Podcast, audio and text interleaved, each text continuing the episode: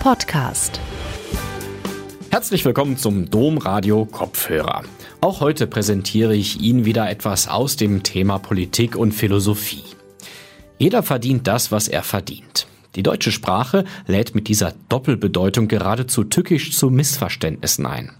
Soziale Anerkennung ist ein zentraler Aspekt im Arbeitsleben. Davon ist Lisa Herzog seit Oktober 2019 Professorin an der Universität Groningen überzeugt.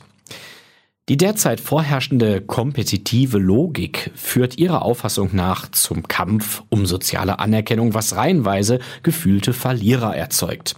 Um eine Demotivation zu vermeiden, setzt Herzog der Konkurrenzgesellschaft eine alternative Vision entgegen und hält ein Plädoyer für ein produktives Miteinander statt Gegeneinander.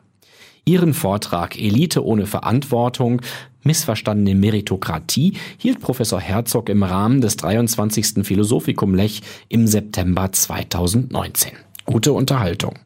Vielen Dank für die freundliche Einführung und guten Morgen. Die deutsche Sprache hält eine Doppelung bereit, die geradezu tückisch zu Missverständnissen einlädt. Dass man das, was man verdient, auch verdient. Dabei geht es um grundverschiedene Dinge. Einerseits die Frage, wie viel Geld man für bestimmte Aktivitäten erhält.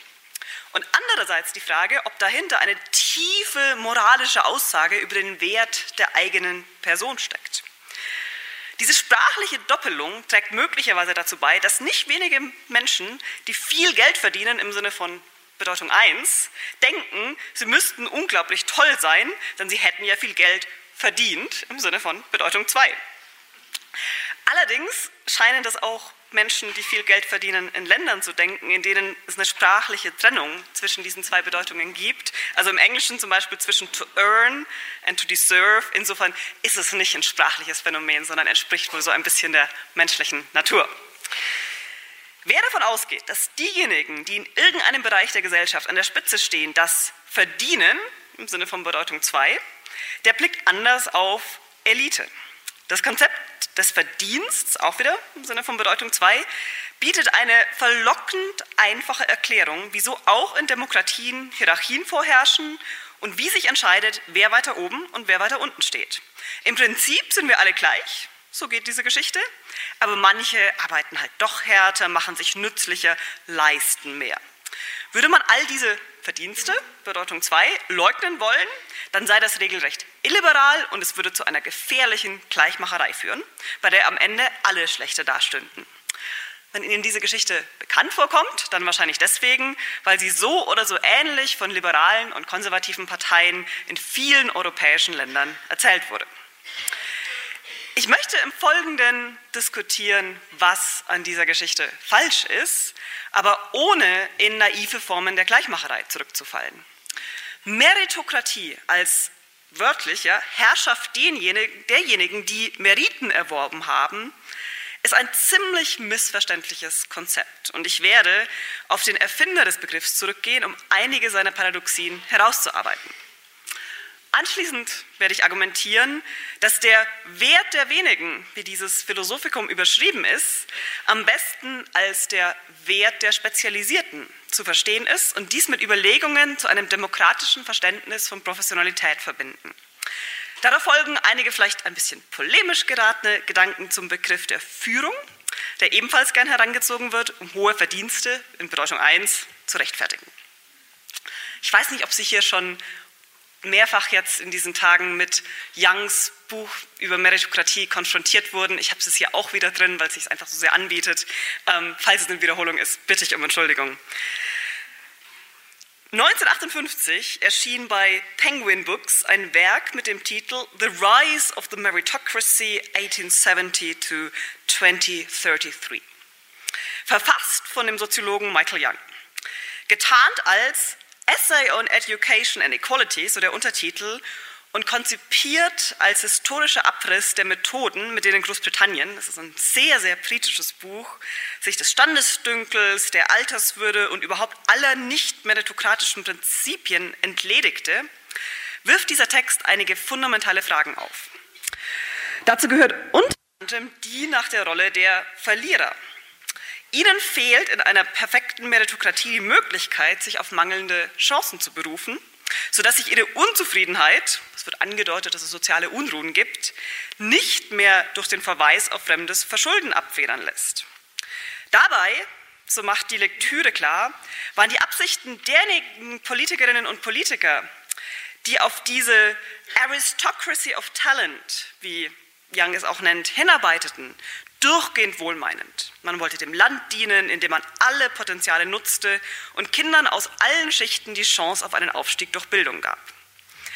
Auch das Problem, dass manche Menschen erst später im Leben ihre Fähigkeiten entwickeln, wurde gelöst, nämlich indem alle Individuen im Fünfjahresrhythmus getestet werden und je nach, der Test, ähm, nach den Testergebnissen wurden sie dann beruflich neu eingeordnet. Aber eigentlich führt Young mit diesem Text den Gedanken einer Gesellschaft, die rein nach Verdienst funktioniert, ad absurdum. Das betrifft nicht nur die Frage, ob man Intelligenz oder Leistungsfähigkeit jemals so gut würde messen können, wie Youngs Erzählung es als entscheidenden Durchbruch hin zur Meritokratie annimmt. Da ist auch die Frage, wie die Menschen in einer derartigen Gesellschaft einander sehen und, ob demokratisches Regieren noch möglich ist. Nicht zuletzt werden durch die strenge Selektion all derjenigen, die potenzielle Führerinnen oder Führer der Arbeiterklasse hätten werden können, die von dort abgezweigt und auf höhere Berufe vorbereitet. Und nur am Rande bemerkt, es klingt nicht so, dass in Youngs Szenario irgendjemand besonders glücklich wäre. Eher schon hat man den Eindruck einer Sterilität des Erfolgs, wie sie auch in der deutsch-französischen Fernsehserie bei Arte erschienen, Stadt ohne Namen, eindrucksvoll in Bilder gefasst wird. Aber gegen Youngs Szenario kann man natürlich schnell Einwände vorbringen. So extrem, so umfassend müsse und solle man Meritokratie doch gar nicht denken. Es gehe lediglich darum, dass diejenigen, die sich als besonders erfolgreich erweisen, auch den ihnen gebührenden Respekt und das gebührende Einkommen erhielten. Und dann folgt oft eine Erklärung, die über kurz oder lang das Wort Markt enthält, mit der impliziten oder expliziten Annahme, dass Märkte genau dies leisten würden, die Entlohnung der Fähigen. Alle, Privilegien, alle Privilegien, die nicht von Individuen selbst auf Märkten erworben wurden, fallen demnach auch erstmal als nicht rechtfertigbar weg. Ein Schritt, der in der Diskussion oft ganz nebenbei passiert, der aber ziemlich massive Auswirkungen auf Bereiche wie Erbschaften, Schenkungen, Lottogewinne und so weiter hätte. Aber auch der Verweis auf Märkte führt zu neuen Schwierigkeiten. Da ist einerseits ein Argument, das schon Friedrich August von Hayek vorbrachte.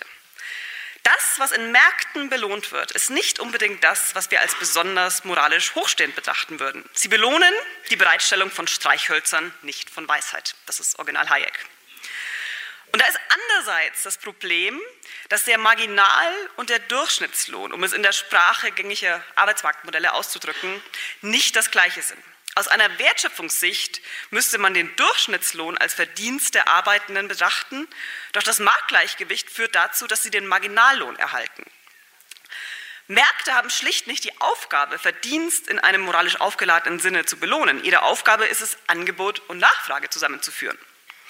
Und in Märkten können oft auch Faktoren eine Rolle spielen, die aus einer Verdienstperspektive völlig irrelevant sein sollten, zum Beispiel Geschlecht oder Hauptfarbe von Kandidatinnen und Kandidaten.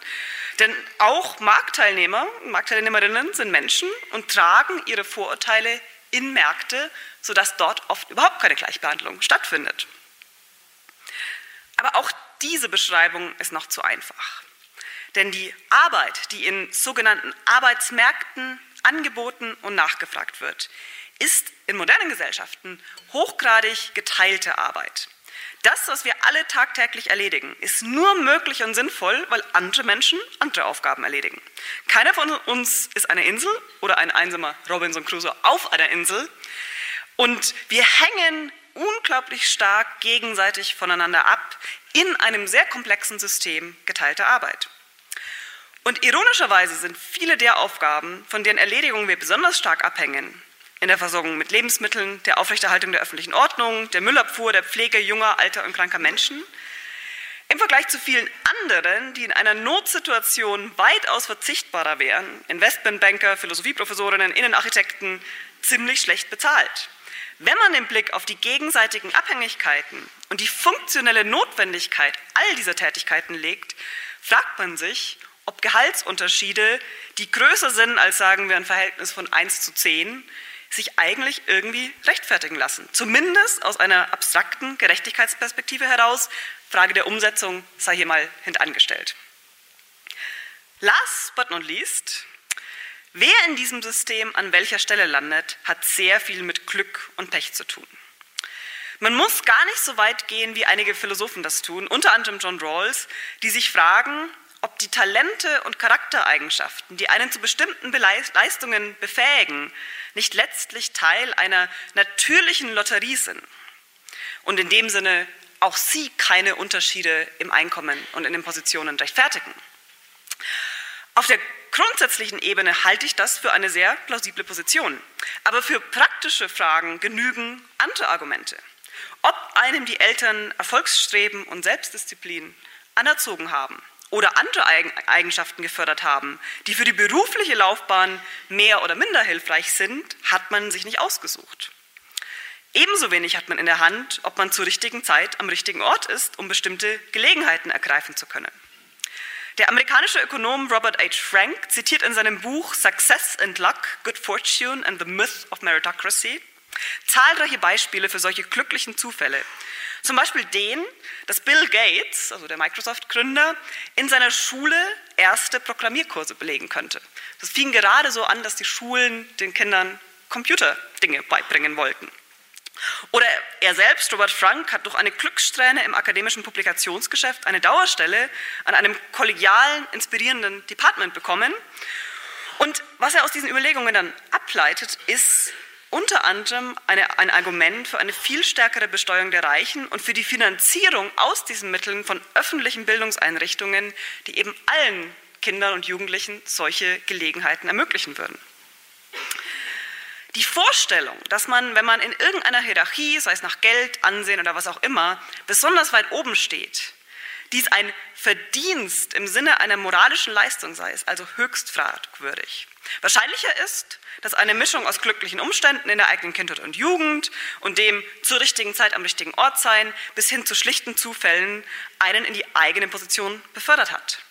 Wenn man zu einer gesellschaftlich privilegierten Gruppe gehört, also sei es männlich, weiß, aus gutbürgerlichem Hause, ohne Migrationshintergrund und so weiter, muss man außerdem eigentlich davon ausgehen, dass der eigene Erfolg auch damit zu tun hat, dass andere Gruppen sehr viel weniger Chancen hatten, mit einem zu konkurrieren.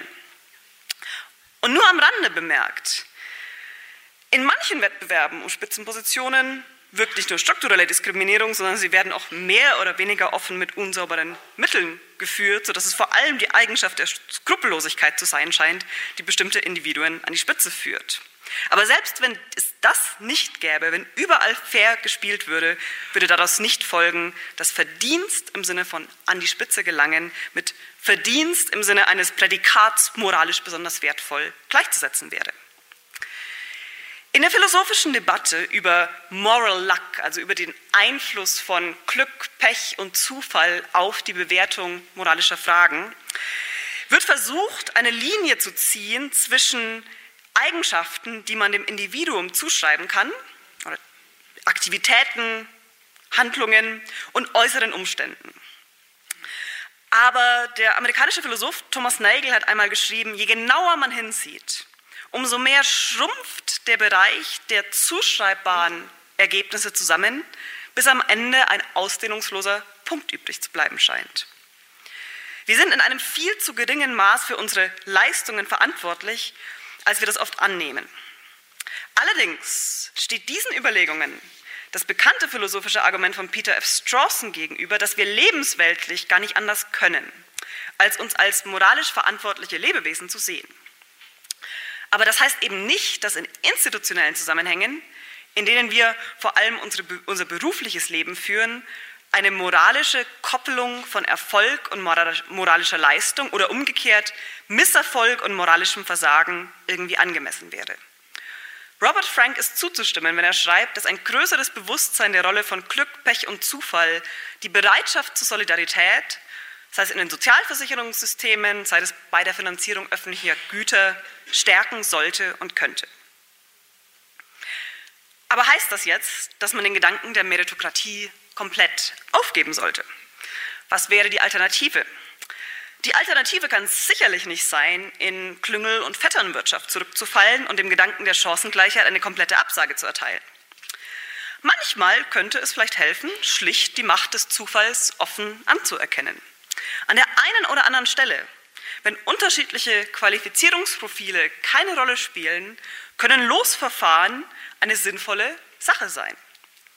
Wenn die Verfahren, die angebliche Leistungsunterschiede identifizieren sollen, sowieso nur zufälliges Rauschen erfassen und dann die idiosynkratischen Präferenzen der Auswählenden so etwas wie eine Auslese der Besten vorgaukeln, warum dann nicht gleich aus einer vielleicht entsprechend vorsortierten Gruppe per Zufallsverfahren entscheiden?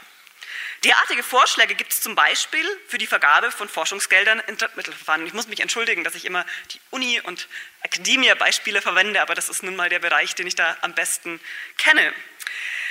Hier ist der Vorschlag eben, dass man, wenn man Drittmittel innerhalb entsprechend ausgewählter Gruppen einfach verlosen würde, man helfen könnte, diesen ziemlich unwürdigen Tanz um angeblich meritokratische Kriterien, der auch noch extrem arbeitsaufwendig ist, wieder in Schranken zu weisen.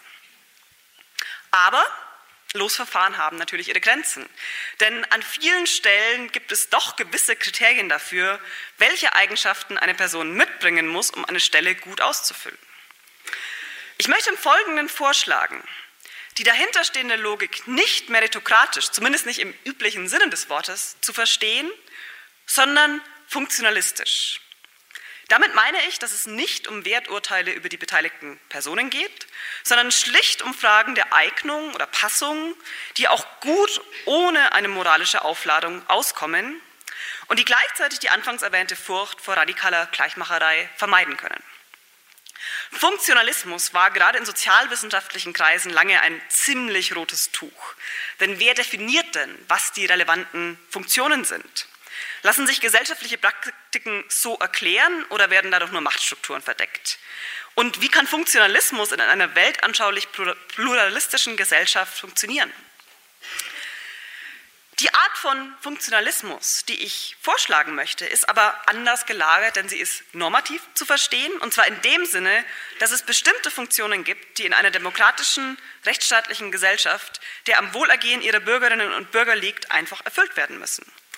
Dazu gehören zum Beispiel Arztpraxen und Krankenhäuser, die sich um körperliche Belange kümmern, Zeitungsredaktionen, die nach journalistischen Standards über politische und gesellschaftliche Ereignisse berichten oder Unternehmen, die Güter und Dienstleistungen herstellen. Nur am Rande, ob allerdings alle Güter und Dienstleistungen, die derzeit hergestellt werden, funktionalistisch rechtfertigbar sind, das ist eine andere Frage. Es gibt eine Unterscheidung vom Philosophen Alster McIntyre, die für die Art von Funktionalismus, die ich hier vor Augen habe, hilfreich ist, nämlich zwischen Praktiken und Institutionen. Praktiken orientieren sich an inneren Werten, die sozusagen intern zu dieser Praxis gehören. Also zum Beispiel im Gesundheitswesen Gesundheit oder im Journalismus so was wie vielleicht Wahrheit, großes Wort, oder Objektivität oder in den Sozialversicherungssystemen oder in in, in, in der Jugendarbeit das Wohlergehen der Betroffenen. Institutionen dagegen sind sozusagen die organisationalen Hüllen, in denen diese Praktiken stattfinden, die aber oft nach Logiken von Geld oder Macht funktionieren. Eine funktionalistische Logik muss sich, wenn man diese Unterscheidung nimmt, an Praktiken und den dahinterstehenden Werten orientieren. Eine funktionalistisch gesehen gute Ärztin ist eine, die die Gesundheit ihrer Patienten befördert, nicht eine, die sich optimal in Machtkämpfen behauptet. Die Institutionen des Gesundheitswesens können nicht komplett an der Berücksichtigung von Geld und Macht vorbeikommen. Aber ihre normative Ausrichtung sollte letztlich immer die Praxis sein, die ihr Raison d'être ist. Hier könnte jetzt der Einwand vorgebracht werden, dass es in manchen institutionellen Konstellationen nicht nötig ist, dass sich diejenigen, die bestimmte Aufgaben erledigen, an den Werten der Praktiken orientieren. Man könnte auch durch indirekte Steuerung, zum Beispiel durch finanzielle Anreize, die Leute dazu bekommen, sich so zu verhalten, als ob sie den Praktiken gerecht werden wollten. An der einen oder anderen Stelle mag das funktionieren. Aber ich denke, dass dieses Argument maßlos überbewertet wird und leider auch viel zu ausgiebig verwendet wurde, um zum Beispiel die Umstellung von öffentlichen Einrichtungen auf eine Marktlogik zu rechtfertigen. Wenn eine Ärztin sich am Profit des Krankenhauses statt an der Gesundheit ihrer Patienten orientiert, mag das manchmal zu identischen Ergebnissen führen, aber allzu oft eben auch nicht. Und je weniger die Empfängerinnen und Empfänger der Praktiken, also Patientinnen und Patienten, Kundinnen und Kunden, Studierende, beurteilen können, wie gut die Produkte oder Dienstleistungen sind, die sie erhalten, umso weniger ist es möglich, die Orientierung an Praktiken durch eine indirekte Anreizsteuerung durch Märkte zu ersetzen. Hierzu ließe sich noch viel sagen, doch das würde zu weit vom Thema wegführen. Aber auf Grundlage dieser Skizze einer funktionalen Logik kommt man schnell zu einem Verständnis von Meritokratie, das eben ohne eine problematische moralische Überhöhung auskommt und gleichzeitig Unterschiede weder leugnet noch kriterienlos bleibt. Denn wenn man keine Kriterien mehr hätte, würde man wiederum der Vetternwirtschaft und dem vollkommen willkürlichen Entscheiden in die Hände spielen. Demnach geht es bei dieser funktionalistischen Meritokratie einerseits darum, dass alle Individuen faire Ausgangschancen haben und nicht bestimmte Gruppen von vornherein für weniger kompetent gehalten werden und entsprechend benachteiligt werden. Diskriminierung ist nicht nur an sich falsch, weil sie ungerecht ist, sondern sie lässt auch Potenziale unausgeschöpft, die den funktionalistischen Erfordernissen der Gesellschaft zugutekommen könnten. Früher war das das sprichwörtlich gewordene Bauernmädchen vom Lande, dem man das Recht auf eine weiterführende Schulbildung zusprach, weil die Eltern es eben vielleicht nicht taten. Heute sind es vielleicht Kinder aus weniger fürsorglichen Familien, Mütter, denen keine Chance zur beruflichen Weiterbildung gegeben wird, oder Migrantinnen und Migranten, deren Berufserfahrung aus ihren Herkunftsländern nicht anerkannt wird. Andererseits geht es bei einem funktionalistischen Verständnis von Meritokratie darum, diejenigen Individuen in bestimmte Positionen zu bringen, die für die Erledigung dieser Aufgaben die nötigen Qualifizierungen mitbringen. Und wenn es mehrere davon gibt, die alle gleichermaßen qualifiziert sind, dann durchaus diejenigen, die besser qualifiziert sind. Also nicht nur eine Schwelle, sondern dann durchaus auch Abstufungen. Aber das ist nicht wie bei Youngs Dystopie, die ich eingangs zitierte, im Sinne eines wie auch immer gearteten Intelligenztests zu verstehen, sondern im Sinne klarer sich aus der Funktion der Rolle ergebenden Kriterien. Ein Arzt zum Beispiel braucht zwar vielleicht auch eine einigermaßen gute Abiturnote, aber ganz sicherlich auch gewisse Fähigkeiten im Umgang mit Menschen. Eine Politikerin muss Wählerinnen begeistern können. Wenn sie zum Beispiel nicht mitreißend sprechen kann, dann ist sie vielleicht im Strategiebüro besser aufgehoben als auf der Wahlkampfbühne. Und in diesem Sinne können wir durchaus Urteile fällen, die die Form annehmen, Person A hat eine bestimmte Person eher verdient als Person B. Aber es sind, wie gesagt, keine Urteile über moralische Wertigkeiten, sondern über Passungen innerhalb von Praktiken und Institutionen, und manchmal wird das in der philosophischen Debatte dann Institutional Desert genannt, in Abgrenzung von Moral Desert, weil es wirklich darum geht, innerhalb der Institutionen die Positionen richtig zu füllen. Dann kann man durchaus anerkennen, dass eben Glück, Pech und Zufall eine riesige Rolle spielen. Denn es geht einfach nur darum, für spezialisierte Rollen in unseren komplexen, arbeitsteiligen Systemen die jeweils richtig spezialisierten Individuen zu finden. Dabei geht es um fachliche Qualifikationen, aber auch Charaktereigenschaften, ähm, die sich mit diesen Rollen dann ergänzen müssen. Also Buchhalter, Buchhalterinnen brauchen Liebe zum Detail. Chefinnen und Chefs müssen andere motivieren können. Zoo-Angestellte sollten eine gewisse Tierliebe mitbringen. Und gut funktionierende Teams sind oft solche, in denen es Komplementaritäten gibt in Bezug auf Fähigkeiten und Persönlichkeiten, die sinnvoll ineinandergreifen. Klar ist auch, dass es in unseren Systemen geteilte Arbeit dabei einige Positionen gibt, die nur von wenigen ausgefüllt werden können. Sei es, weil bestimmte Aufgaben nicht so oft erledigt werden müssen, oder sei es, weil bestimmte Positionen ihre Funktionalität gerade in ihrer Einmaligkeit haben Historisch könnte man da an Hegels Überlegungen dazu denken, dass man den Monarchen braucht, nicht weil er so viel Macht haben sollte, sondern weil irgendjemand die Dekrete unterschreiben und die Is auf die, äh, die Punkte auf die Is der ähm, offiziellen Verlautbarungen setzen muss. Der Kampf um solche Positionen ist dann oft ausgeprägt und wird von der ganzen Community außenrum mit Argusaugen beobachtet. Aber auch hier ist es so, der Wert der wenigen, der meist eigentlich ein Wert der Spezialisierten ist, ist nicht gleichzusetzen mit einer moralischen Bewertung der Personen. Und umgekehrt ist das Scheitern im Kampf um solche Positionen kein persönliches Versagen, sondern eine funktionelle Notwendigkeit. Es können eben nicht alle so eine Position haben. Warum aber insistiere ich so sehr darauf, Meritokratie in diesem funktionalen Sinne zu verstehen, statt im traditionellen Sinne?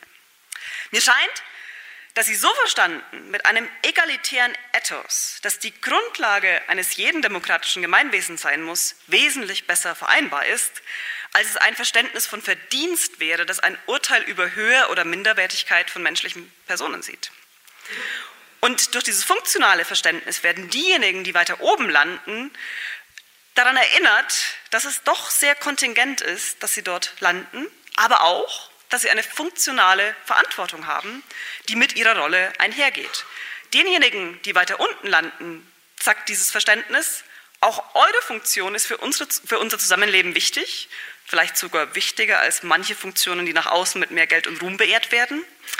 Und mit eurer niedrigeren Funktion geht kein Urteil über euren Charakter einher, und wir werden uns als Gesellschaft auch bemühen, euch, wenn ihr das wollt, die Gelegenheit zu geben, in andere Funktionen zu gelangen. Wenn man es damit ernst meint, sollte man sich freilich auch die Frage stellen, die ich oben schon angedeutet hatte. Wie groß kann die Spreizung in der Verteilung überhaupt sein? Es reicht nicht, die Armen über eine gewisse Mindestschwelle zu heben. Es stellen sich auch Fragen nach den Obergrenzen von Einkommen, Vermögen und Macht.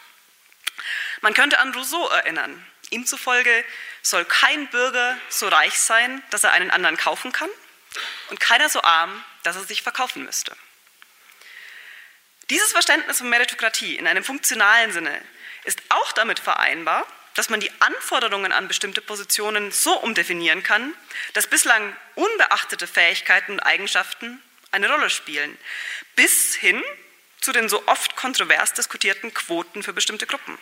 Wenn zum Beispiel die Funktion von Aufsichtsräten ist, sich um die Belange aller Mitglieder eines Unternehmens zu kümmern, bislang aber die Perspektiven von Frauen oder Minderheiten außen vor blieben, dann kann es funktional folgerichtig sein, bei der Besetzung eines Postens die bislang nicht oder zu wenig repräsentierten Gruppen zu berücksichtigen. Diese Begründung mag nicht überall funktionieren und sie ist nicht das einzige Kriterium.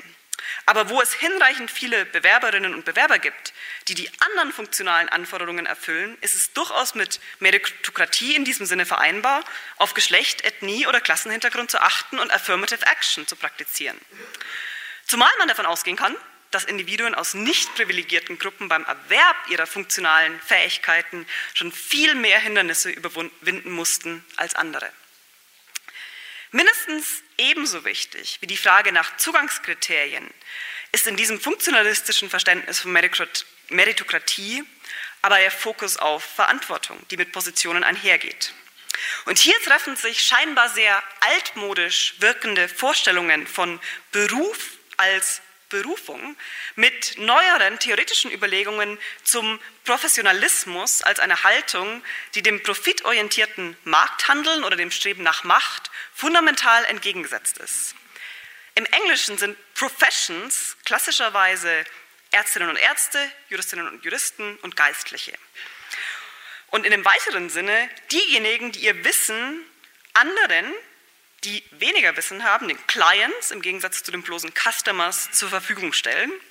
Und sie haben dabei eine Treuepflicht, Fiduciary Duty.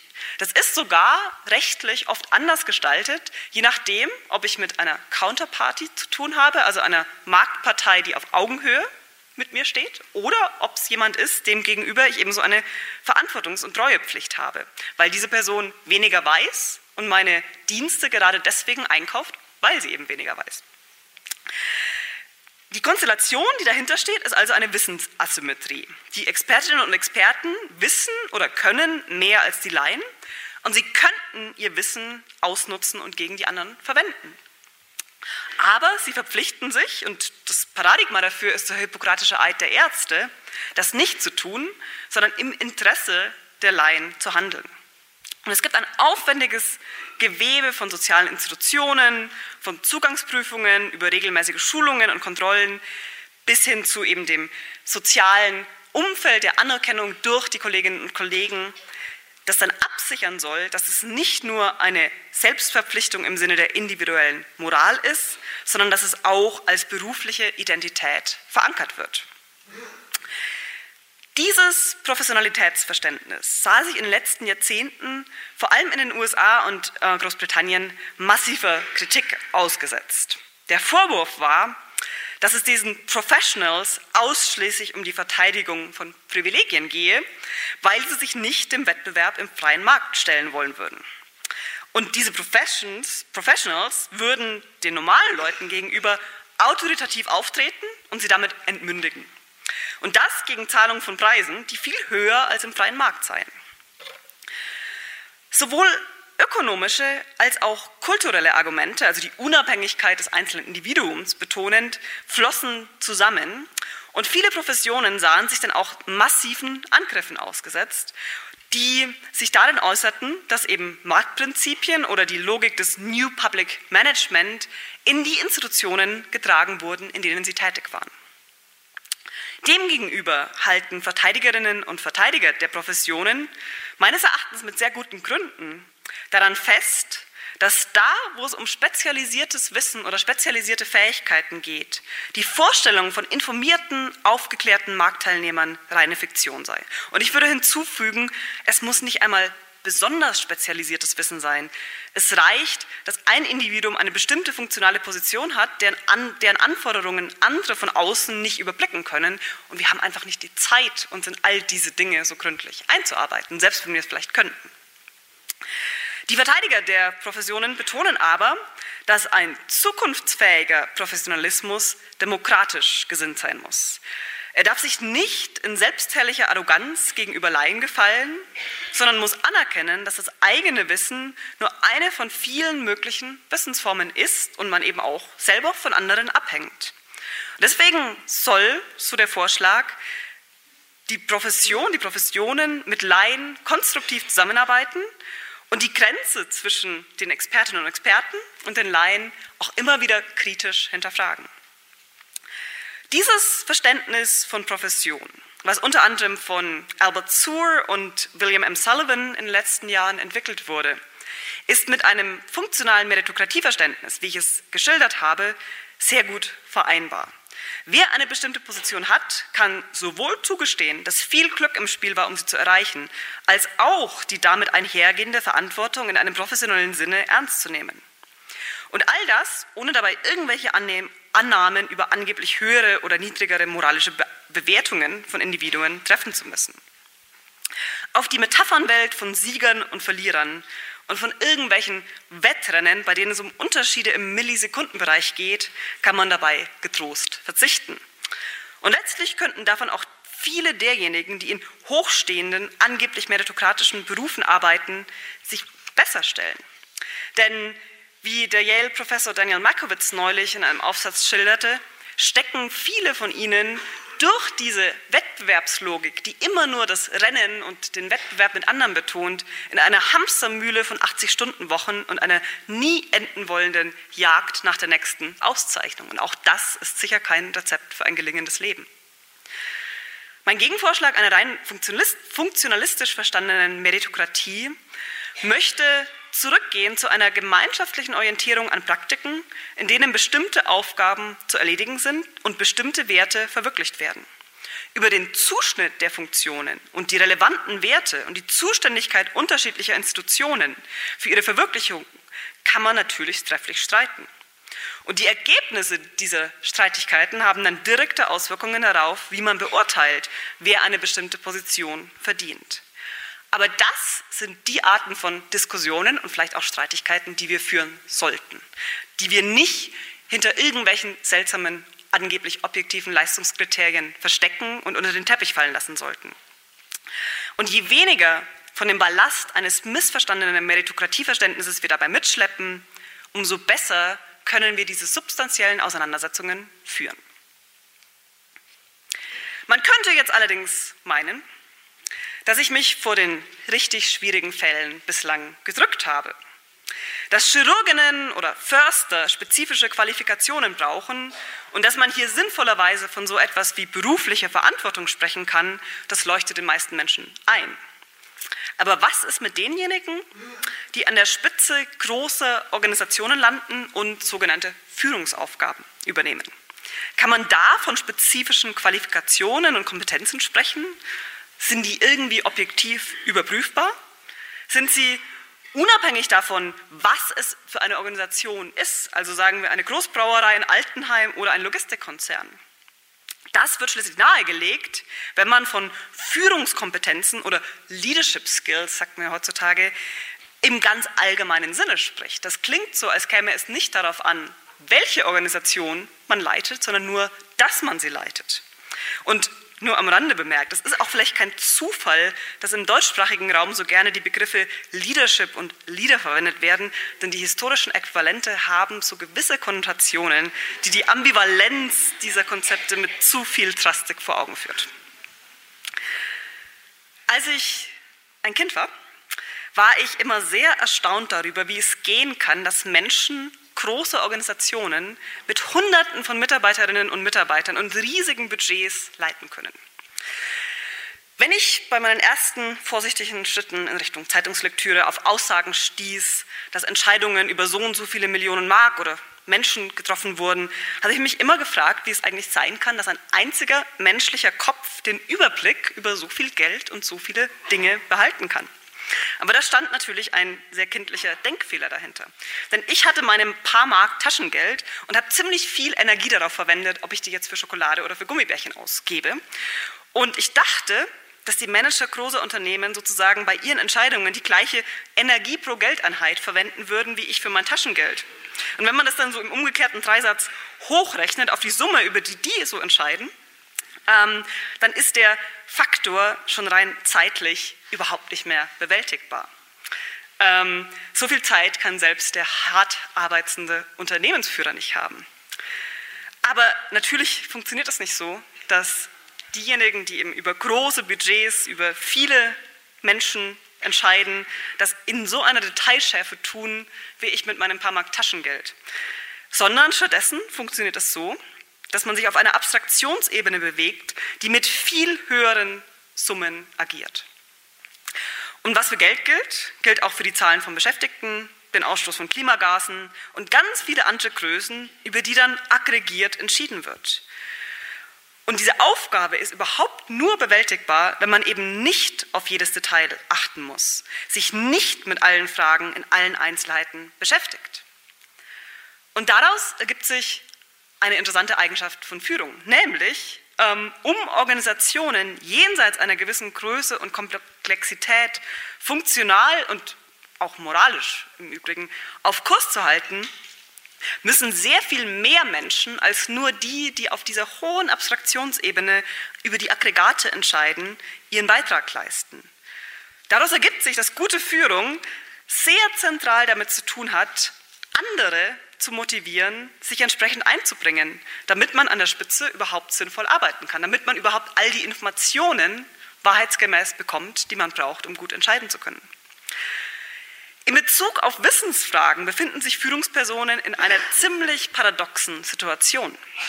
Denn einerseits müssen sie ja eben dieses ganze relevante Wissen, das in ihrer Organisation vorliegt, an sich ziehen, um gute Entscheidungen treffen zu können. Aber sie müssen natürlich auch filtern und auswählen, weil sie nicht alles bewältigen können. Aber weil sie gleichzeitig in der Hierarchie über all diesen anderen stehen, haben diese anderen nicht unbedingt optimale Anreize, ihr Wissen nach oben weiterzugeben. Im Englischen sagt man da, the boss only gets the good news. Je größer dieses Wissensproblem ist, Desto wichtiger ist es, dass Führungspersonen es als Teil ihrer Verantwortung sehen, partizipative Verfahren zur Verarbeitung von Wissen einzusetzen. Vielleicht, ich meine, wer wagt es nach der Kevin Kühner-Debatte noch das D-Wort zu verwenden, kann man hier sogar ein Pro-Tanto-Argument für die Demokratisierung von Unternehmen entwickeln. Einfach weil in Demokratien das Wissen der vielen besser verwendet werden kann. Was lässt sich daraus jetzt über die Qualitäten sagen, die Führungspersönlichkeiten haben sollten? Damit beschäftigen sich ganze Teildisziplinen der Betriebswirtschaftslehre und der Sozialpsychologie und das ist sicher kein Bereich, in dem ich Expertise habe. Ich habe nur die moralische Perspektive auf diese Dinge. Aber ich musste in München einen Weiterbildungskurs in Leadership in Science machen und seitdem habe ich das beruhigende Gefühl, dass sich hier nach diversen Wolken auch mal wieder der gesunde Menschenverstand durchgesetzt hat. Und weil gesunder Menschenverstand natürlich nicht reicht, wenn es wissenschaftlich sein soll, hat man ein schönes Label, nämlich man spricht heutzutage von Authentic Leadership, also authentischer Führung. Aber eigentlich geht es dabei um sehr altmodische Dinge.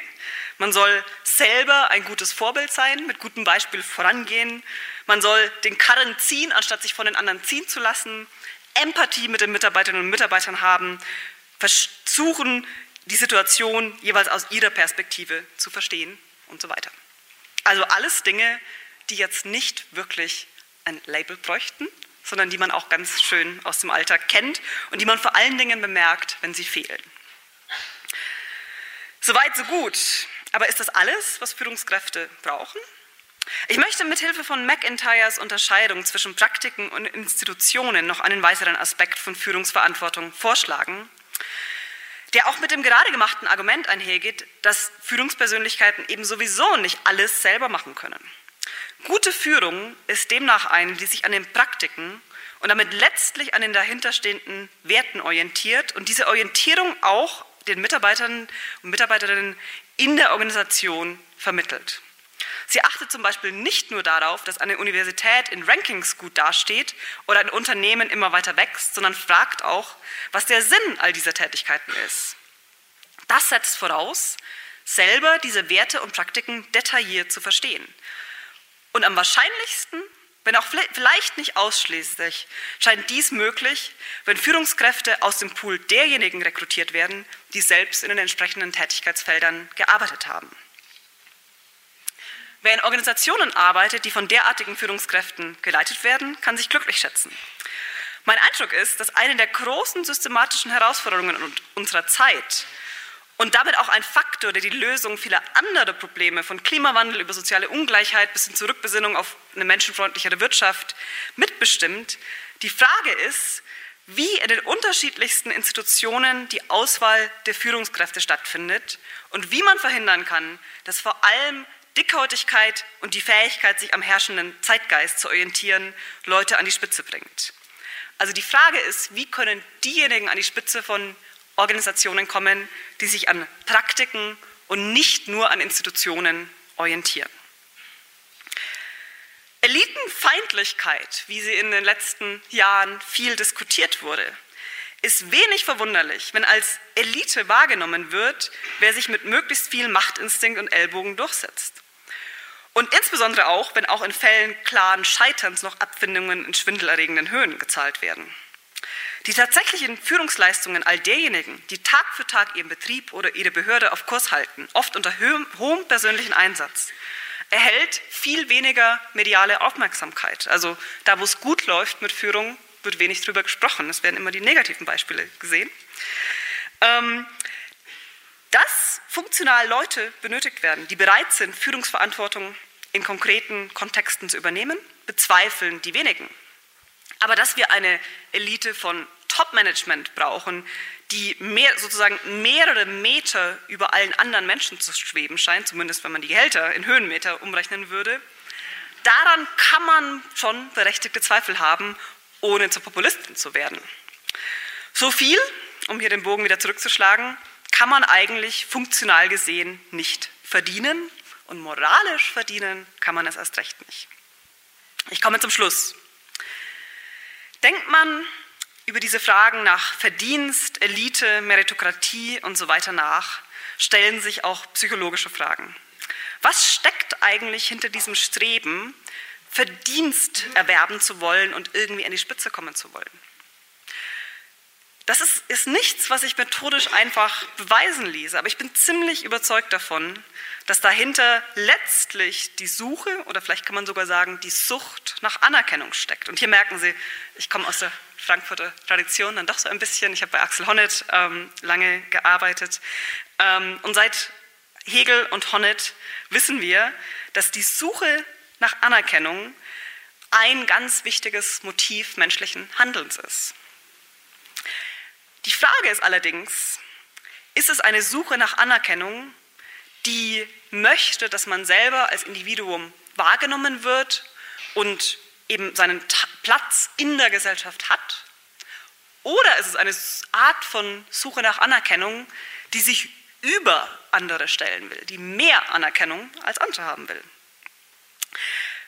Rein pragmatisch gesprochen ist es in einer globalisierten Welt ziemlich psychologisch aufwendig, irgendwo an der totalen Spitze sein zu wollen. In einer globalisierten Welt, globalisierten Welt gibt es immer jemand, der irgendwie noch höher oder besser ist. Das heißt, wenn das einzige Motiv, das einen antreibt, ist, immer noch höher hinauskommen zu wollen, dann ist das eigentlich ein Rezept fürs persönliche Unglück. Umgekehrt ist es so, dass man mit einem Verständnis des eigenen Berufs, das sich an Praktiken orientiert, eine klare Wegrichtung hat, wohin der eigene Weg gehen kann und was eigentlich die Kriterien dafür sind, wann man seinen Beruf gut erledigt. Und das Verhältnis zu den Kolleginnen und Kollegen ist dann eines, in dem man gemeinsam die Verwirklichung dieser Werte anstrebt und nicht eines, in dem man ständig nur um winzige Unterschiede in der Anerkennung durch andere erstrebt.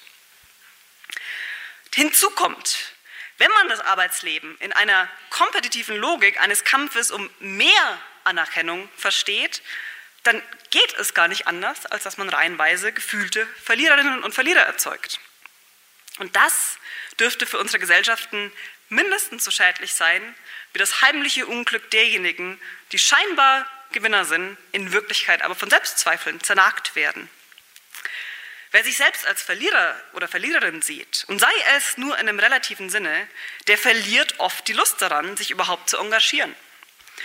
Und es ist eine Spekulation, aber man kann sich einmal die Frage stellen, wie viele von denjenigen, die heute irgendwie als Versager, Gescheiterte gesehen werden, vielleicht nur deswegen motiviert werden, demotiviert werden, weil sie ständig als Verlierer, Verliererinnen konzipiert werden und deswegen keine Lust mehr haben, einen Kampf, ein Wettrennen mitzumachen, bei dem sie von vornherein das Gefühl haben, an die Spitze werden sie sowieso nicht kommen.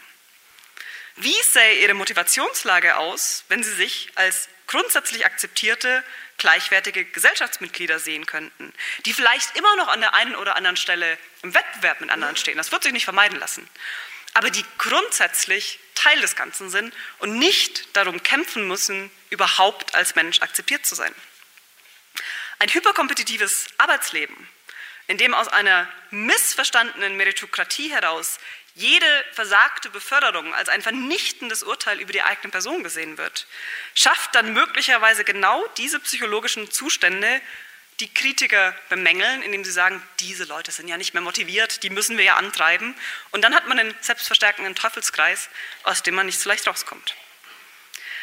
Die alternative Vision die sich mit einem funktionalen Meritokratieverständnis entwickeln lässt, ist eine, in der es vor allem darauf ankommt, dass alle Menschen ihren Platz in einem funktional ausdifferenzierten Netzwerk geteilter Arbeit finden, in dem es aber letztlich auf jede und jeden ankommt. Und nur in Klammern, damit soll nicht gesagt sein, dass diejenigen, die jetzt nicht Arbeit in einem traditionellen Sinne erledigen, nicht auch Teil dieses Netzwerkes wären. Ähm, ich glaube, wir unterschätzen oft, wie viel Beiträge von denjenigen kommen, die gesellschaftlich als scheinbar irgendwie nutzlos kodiert werden. Denn wir können ja oft gar nicht wirklich erfassen, wer welchen Beitrag leistet. Und es gibt eine sehr schöne Geschichte, die mir in einem Interview von jemand aus der Praxis erzählt wurde. Ich weiß nicht, ob die echt ist oder ob die gut erfunden ist. Von einer Abteilung, in der es einen Mitarbeiter gab, der irgendwie nicht so viel zu leisten schien. Der trank ständig mit allen Kaffee und lief von Büro zu Büro und war irgendwie bei allen Feiern dabei, aber was er so an eigentlicher Arbeit gemacht hat, war allen nicht so ganz klar. Dann kamen harte Zeiten und wer wurde entlassen? Natürlich diese Person. Aber danach brach diese Abteilung zusammen. Denn das war die Person gewesen, die den sozialen Kit erzeugt hatte. Der hatte die Geburtstagsgeschenke organisiert für alle. Der hatte dafür gesorgt, wenn irgendwie Konflikte aufkamen, mit den Leuten zu reden und das schon im Vorfeld wieder aus dem Weg zu räumen. Der hatte vielleicht nicht so viel direkt erledigt, aber der hatte die anderen befähigt, ihre Aufgaben gut zu erledigen und als Team zu funktionieren. Und das finde ich eine sehr schöne Metapher. Wie gesagt, ich weiß nicht, ob die Geschichte stimmt, aber es ist eine schöne Metapher dafür, dass wir oft erst im Nachhinein, wenn wir Fehlentscheidungen getroffen haben, sehen können, wie eigentlich das Zusammenspiel unterschiedlicher Akteure funktioniert und wer welchen Beitrag leistet. Wenn es so ist, wenn das die Vision ist der Zusammenarbeit, dann können wir auch Schwächen und Fehler zugeben, weil unser Selbstwertgefühl nicht an diffusen und wahrscheinlich falschen Vorstellungen von beruflicher Leistung hängt. Und das könnte an das Thema, ich reiße es nur kurz an, sehr viele Vorteile dafür haben, wie wir gesellschaftliche Lernprozesse organisieren, wie wir aus Fehlern, aus Fehlentwicklungen lernen können. Zu schön, um wahr zu sein? Ich würde sagen, dringend einen Versuch wert. Herzlichen Dank.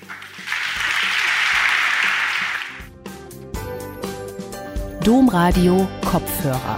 Weitere Informationen finden Sie auf domradio.de.